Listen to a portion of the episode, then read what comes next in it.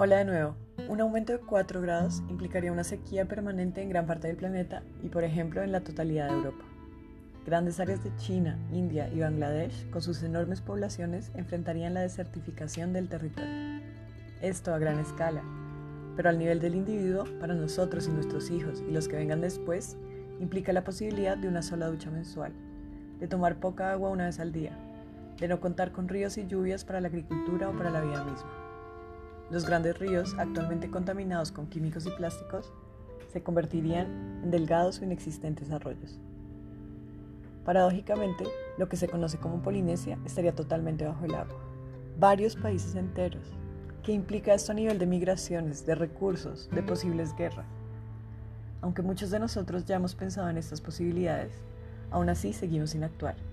¿A qué se debe esto?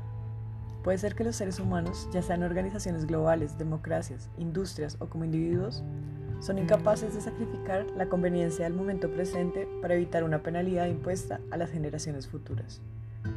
Está en nuestras manos descubrir si esta aterradora frase es verdadera.